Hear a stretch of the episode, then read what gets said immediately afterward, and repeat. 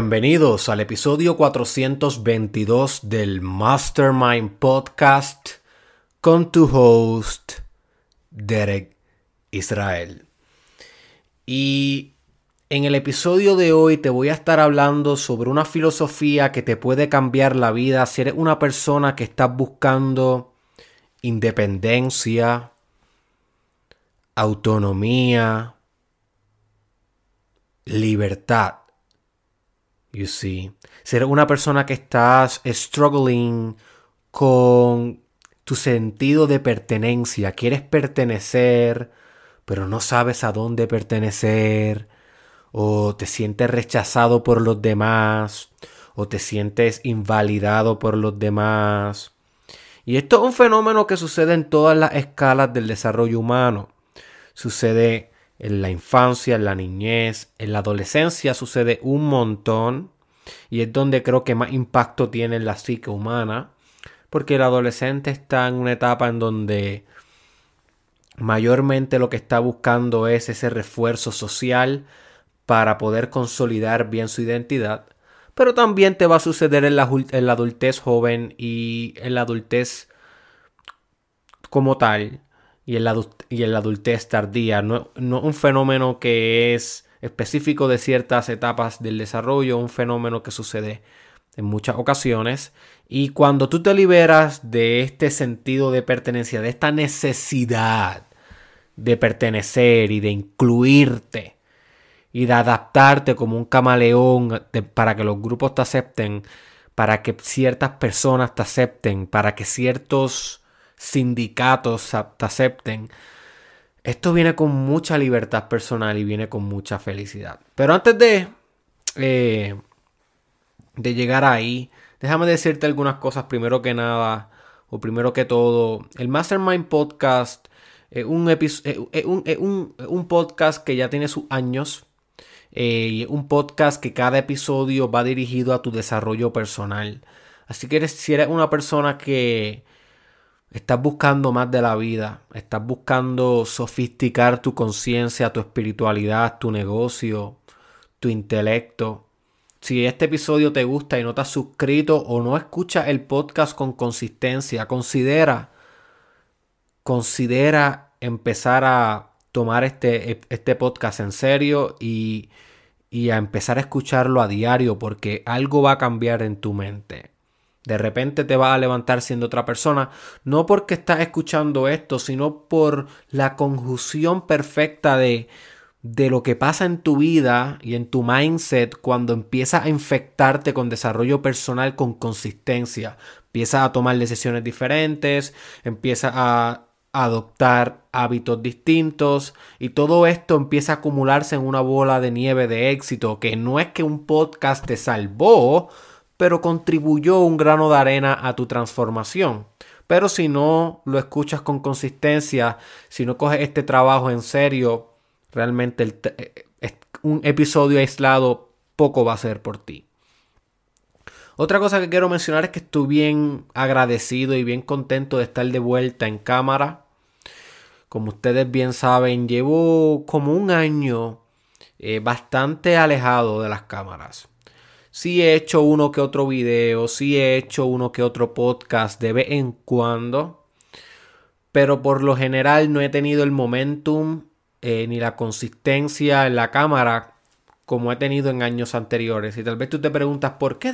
¿Qué, ¿Qué, es lo que te está pasando? ¿Has perdido la pasión? ¿Has perdido el propósito de hacer tu, tu negocio en las redes sociales, hacer tu proyecto? Mira, no, no he perdido la pasión, no he perdido el propósito, pero sí me encontraba en un momento muy complicado, ya que me encontraba haciendo mi internado clínico en psicología en las prisiones de Colorado. Así que no es un lugar muy fácil en donde tú puedes estar día a día. Eh, muchas experiencias que a medida que vaya grabando más episodios podré relatar eh, muchas transformaciones, muchos cambios de mindset, muchas revoluciones de espíritu. Y también estuve realizando y culminando mi disertación doctoral en psicología clínica. que son las dos últimas partes para convertirme en doctor en psicología clínica. Así que estas dos, estos dos gigantes consumieron demasiado mi tiempo y mi energía y lo que me quedaba para poder brindarle a ustedes era bien poco. También contando con que tengo una hija de dos años que está en una etapa crítica y una familia que mantener y todas estas cosas como que no podía fluir con, no, tenía, no tenía la claridad mental para poder venir aquí a este proyecto y darle lo mejor de mí.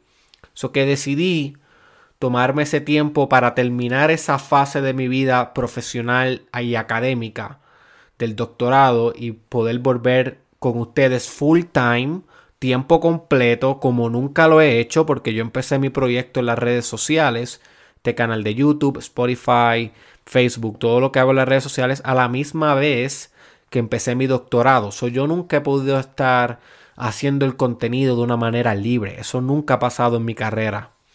Ahora es que me estoy aproximando a esa utopía a ese gran momento en donde al fin estoy alejado ya de la academia, de las responsabilidades científicas y me puedo dedicar 100% a mi verdadero propósito, que es esto que estoy haciendo con ustedes, que es trabajar por tu desarrollo personal, que es escribir los libros que tienes que leer para poder expandir tu mente y hacer los cursos que tienes que tomar para que puedas seguir sofisticándote y hacer todo lo que tengo en la mente con esta marca personal y con esta empresa. Aún ese momento no llega. Estoy a punto de culminar mi doctorado al momento que estoy grabando esto. O sea, en el momento que estoy grabando esto me quedan dos semanas para culminar el internado y como cuatro semanas para defender mi disertación. Una vez haga eso tengo que esperar algunos meses para poder graduarme porque me graduaría en diciembre del 2021.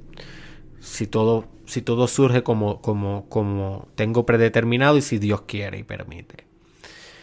Así que, habiendo dicho eso, eh, ya tengo la energía de nuevo, ya tengo la reorientación, ya tengo el plan para volver a estar en cámara todo el tiempo. Así que stay tuned y mantente listo porque lo que viene es un ride to the rabbit hole.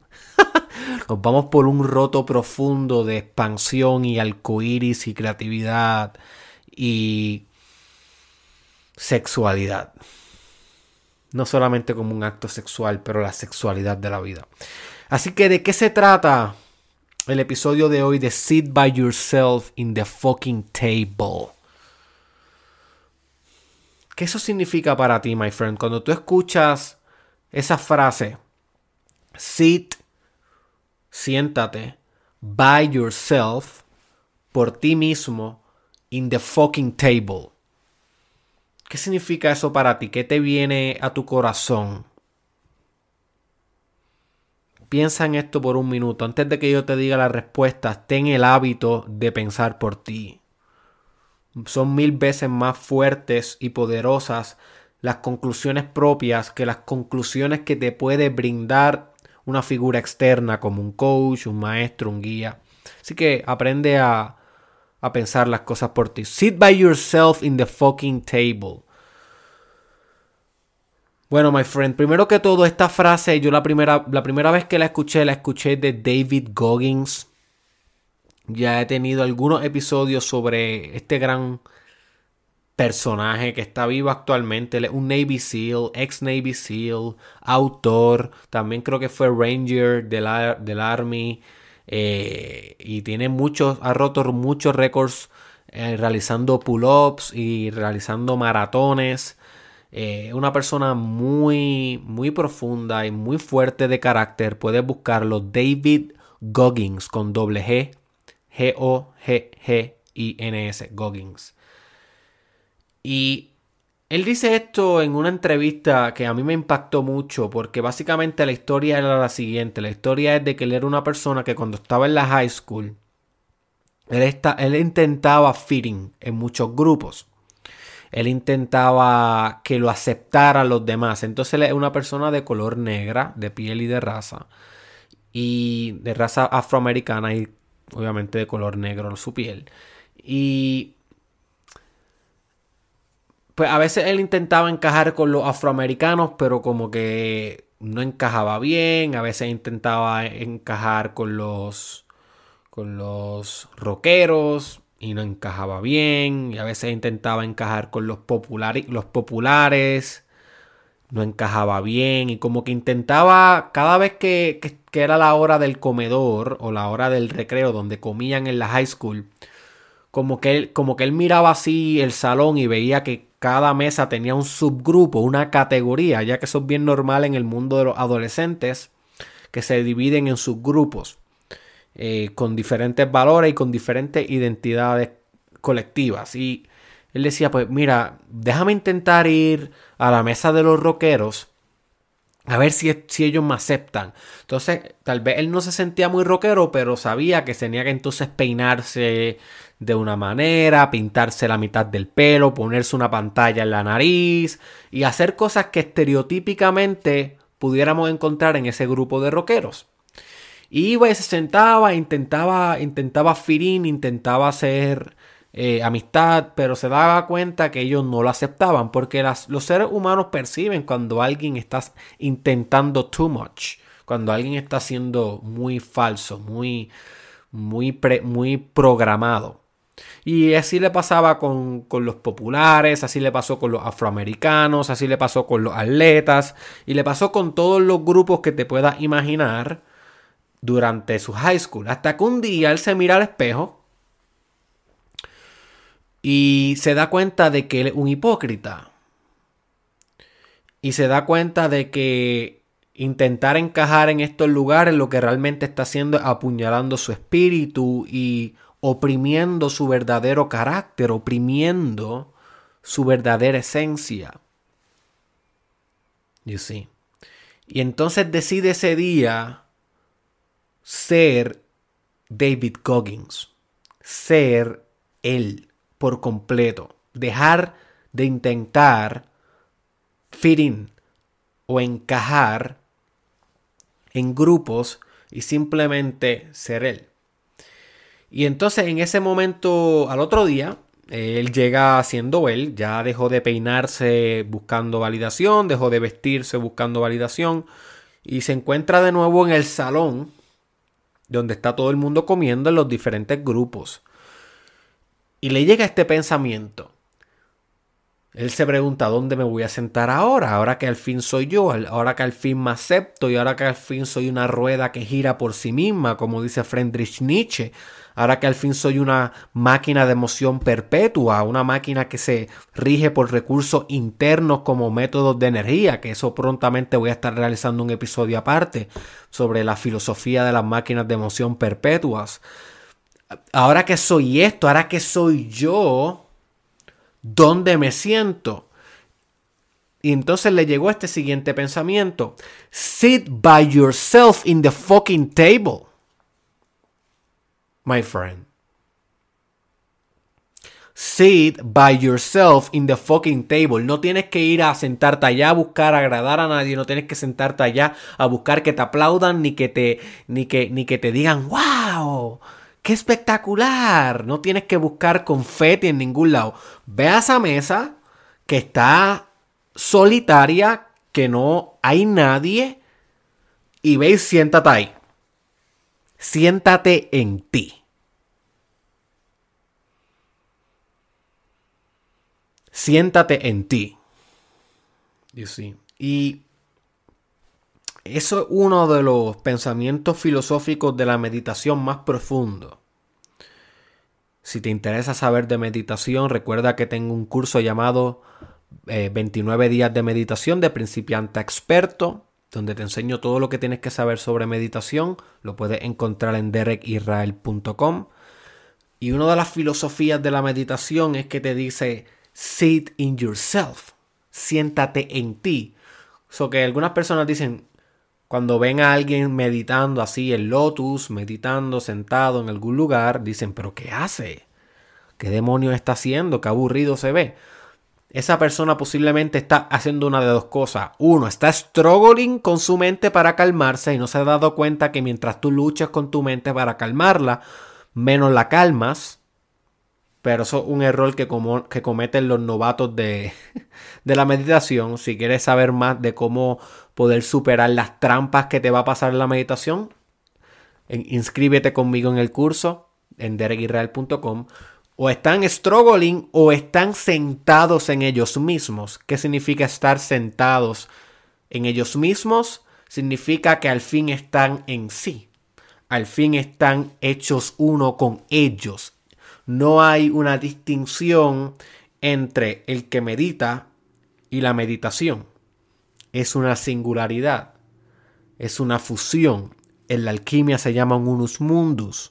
Es una conjunción. No hay dos en la numerología, no hay dos, hay solamente uno. No hay división, no hay dualidad. Eso es lo que se conoce como estar sentado en ti. Así que si algún día tú estás leyendo un libro de meditación y dice sit in yourself, eso es lo que significa sé uno con todo dentro de la meditación, sé uno con la respiración, sé uno con, con tu emoción, sé uno con, con, con el momento presente. So, es similar a cuando ves la mesa sola y dices, sit by yourself in the fucking table. Y cuando pensamos en la mente de Goggins, tal vez él no está diciendo eso de sit by yourself en el sentido este que yo lo estoy llevando de la meditación. Tal vez él no ha estudiado esas filosofías orientales. No estoy diciendo que no lo ha hecho, pero no es como que lo he escuchado hablando de eso. Pero yo te estoy llevando un poco más profundo, porque sí las palabras son de él, pero la idea para mí es más profunda y obviamente le vamos a sacar el jugo. Eso es lo que hacemos en este podcast. La mayoría de las ideas de este podcast son ideas de otras personas. Yo no soy tan inteligente como para poder crear estas ideas por mí.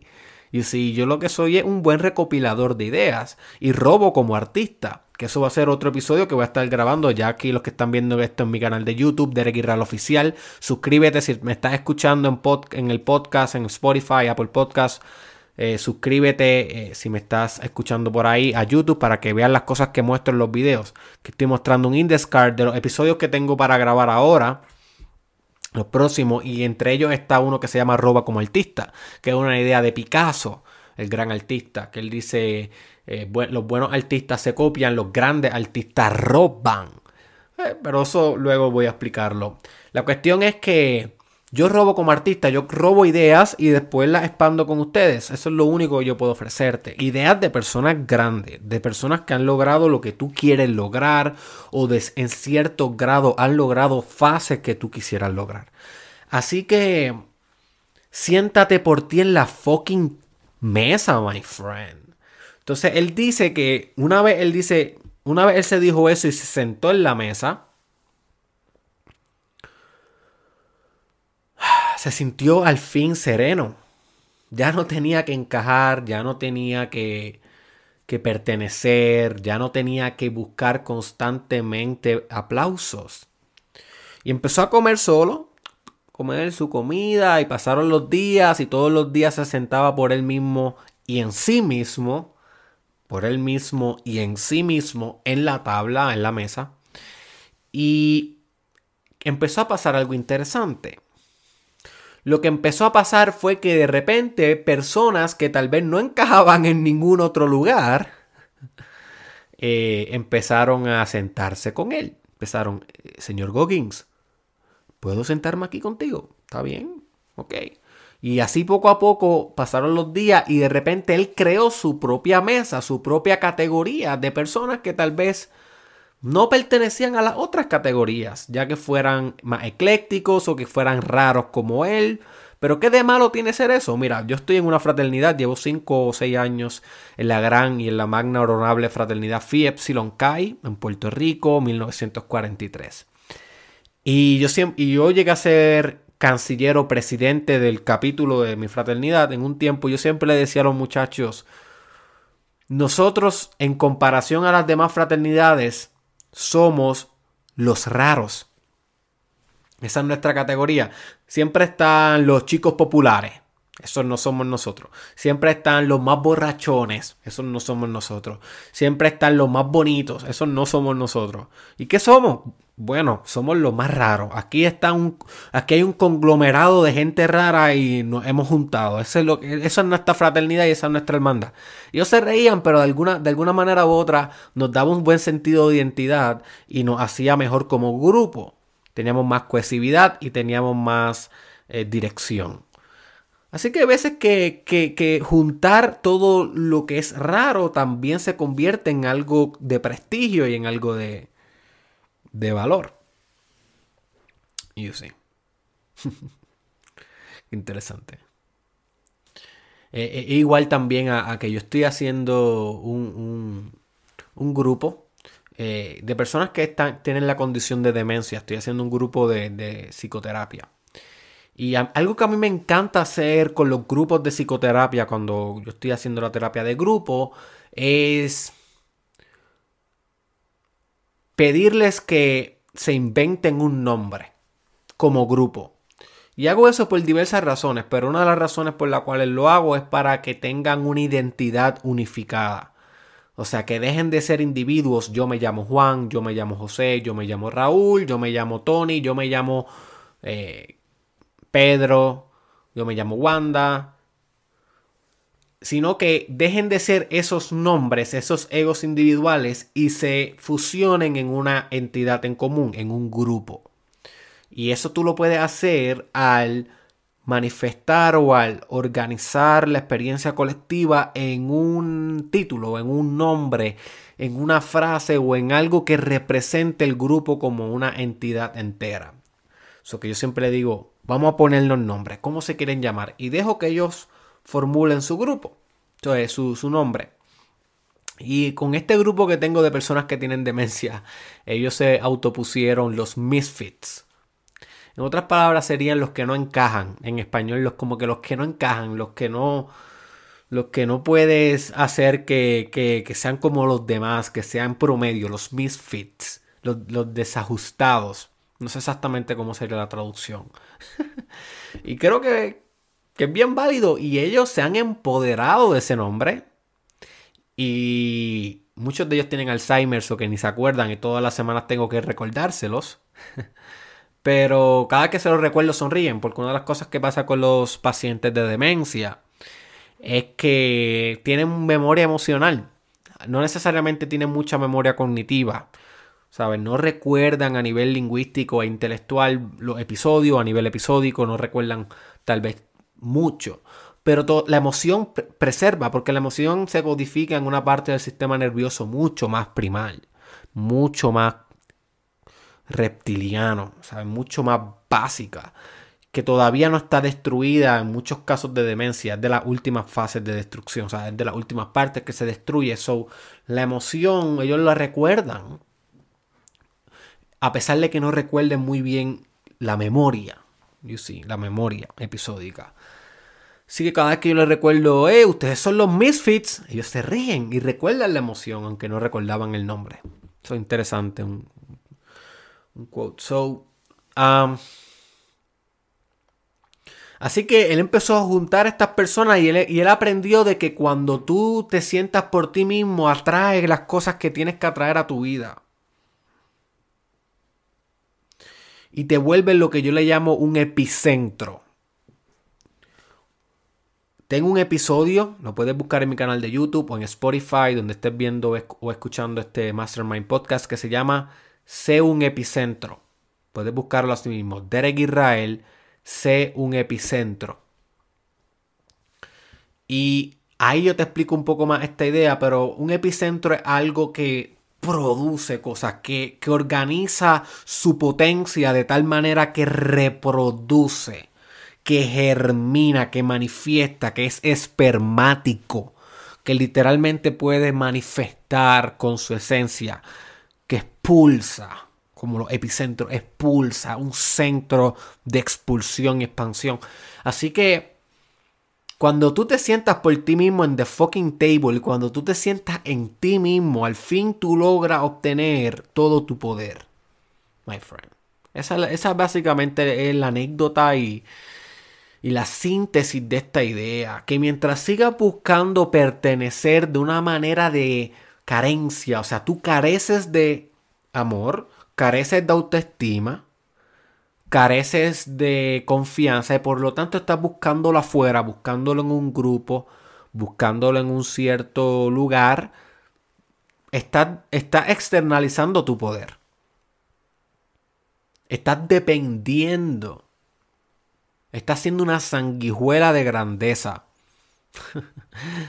Tengo un video que se llama Sanguijuelas de Grandeza de Eric Israel. Búscalo en YouTube si quieres saber un poco más. Pero es básicamente una persona que necesita pegarse de la energía de otra para poder sentirse bien y para poder sentirse grande y efectivo y eficiente. Así que hay mucho poder y hay mucho reconocimiento y exploración y autodescubrimiento y amor propio en sentarte por ti mismo en la fucking table. Y la fucking table no es necesariamente una mesa en un lugar. Es una metáfora para sentarte en ti, para estar, estar contento cuando está en ti. Estar cool con ser tú. No depender de nadie. Estar cool con el silencio estar cool con la presencia, con tu presencia. Así que, my friend, esto es un llamado para que elimines la tendencia de intentar encajar en todos lados no es que te vuelva un mal ajustado social, que no puedes adaptarte. De eso no se trata. Se trata de algo más profundo que eso. Sí, adáptate. Sí, muévete políticamente si lo tienes que hacer. Sí, muévete socialmente adaptable con estrategias evolutivamente adaptables. Muévete de esa manera. Sé socialmente predominante, sé líder. Pero a la misma vez siéntate en ti y crea tu propio grupo. No dependas del grupo de los demás.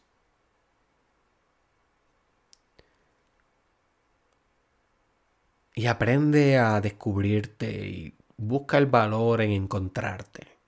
Yo creo que ese es el valor más grande que va a poder sacarle a tu vida. En descubrir quién eres tú, qué te hace ser tú, ¿Qué realmente tú valoras? ¿Cuáles son tus valores constitucionales? ¿Cuáles son esas ideas que te forman? ¿Cuál es ese propósito que propulsa la manifestación de tu existencia? Esas son las preguntas difíciles que realmente nos pagan con dividendos, que realmente nos dan mucho valor en nuestras vidas. My friend, sit by yourself in the fucking table.